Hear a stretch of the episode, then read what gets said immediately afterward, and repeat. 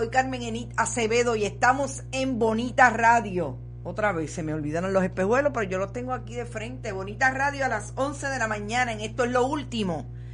Hoy tenemos unos análisis interesantes, porque menos mal que tenemos buenas fuentes de información y buenos amigos y amigas que colaboran con el proyecto de Bonita Radio.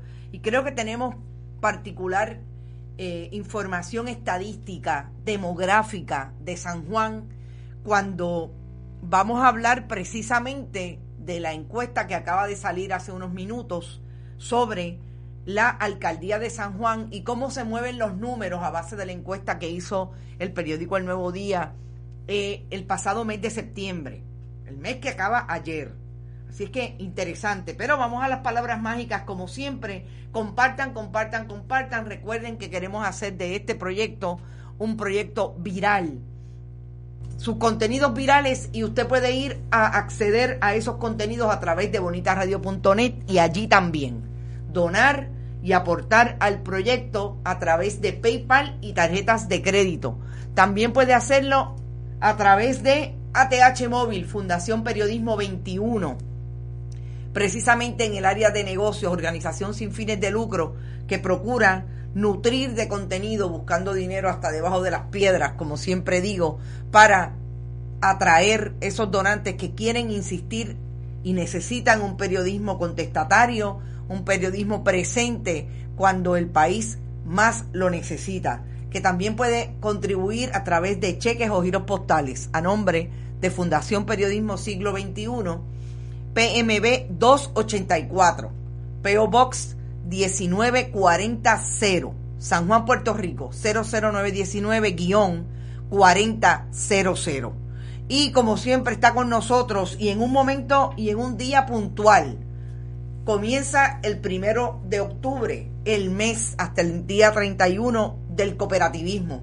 Y con nosotros siempre Cooperativa de Vega Alta, que también está de Winery Outlet Allí usted va, puede darse el vinito, el traguito, la cerveza, pero sobre todo ahora de 2 a 10 de la noche puede comer y pasarla bien con sus amigos y sus amigas en un ambiente eh, tranquilo y relajado y sobre todo con seguridad.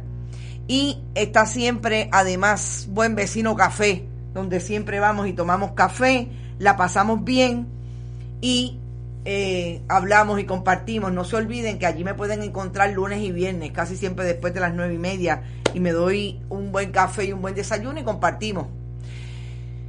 Hoy voy a hablar de Osvaldo Soto García.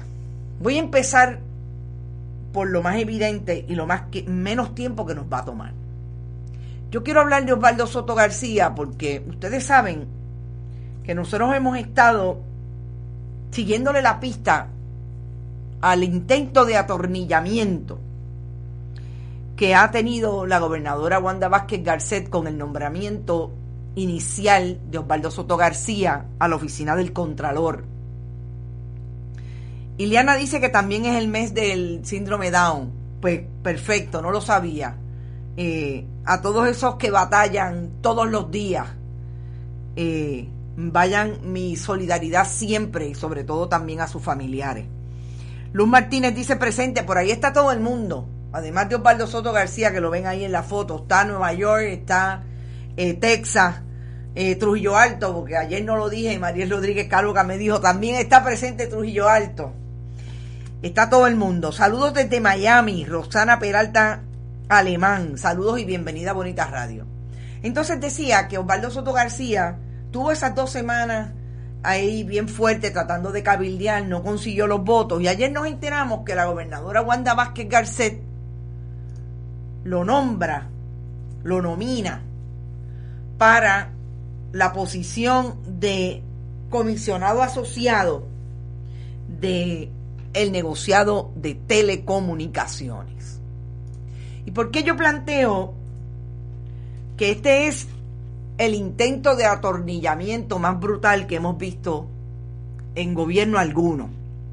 Y sabemos que los dos gobiernos que han gobernado a Puerto Rico, las dos administraciones político-partidistas, Partido Popular Democrático y Partido Nuevo Progresista, siempre nos tienen estos últimos tres meses antes de las elecciones en ese proceso de atornillar. Lo hemos visto antes en una y otra administración. Pero la verdad que esta votó la bola. No solamente porque hemos visto ah, la intención de atornillar a Osvaldo Soto García, a pesar de que no cumplía con los requisitos mínimos. Él dice que cumplía, pero todo el mundo sabe que no cumplía ni siquiera con los mínimos, porque no tenía ni estudios en finanzas, ni economía, ni... Eh, no eran requisitos de la posición a nivel de la ley, pero son los, los requisitos de esa administración pública. Y ahora nos enteramos que después que el lunes pasado... ¿Te está gustando este episodio? Hazte fan desde el botón apoyar del podcast de Nivos. Elige tu aportación y podrás escuchar este y el resto de sus episodios extra. Además, ayudarás a su productor a seguir creando contenido con la misma pasión y dedicación.